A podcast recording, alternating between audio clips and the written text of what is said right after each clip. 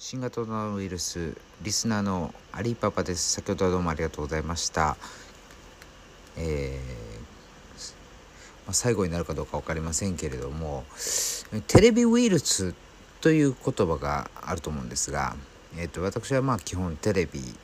で報道されてる情報特にコロナに関することですけども、まあ、あんまり信用というのはしてない中なんですけども、えー、小林さんや樋口さんの方は、えー、どういった感覚で、え、テレビなど新聞など、えご視聴されてますでしょうか、え教えていただければ、え参考になりますのでよろしくお願いいたします。長い時間ありがとうございます。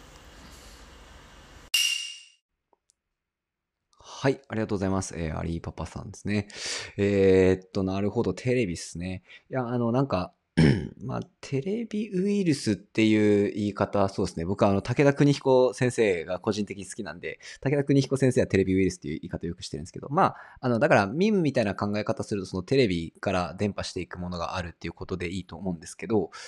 えー、っとですね、基本的に俺マスメディアほとんど触ってないんで何とも言えないんですよね。見てないっつうか。で、なんというか、どうかな？どういう風に見てるかでしょう？えっ、ー、と、それこそこの間、あの、樋口さんと話してたんですけど、その、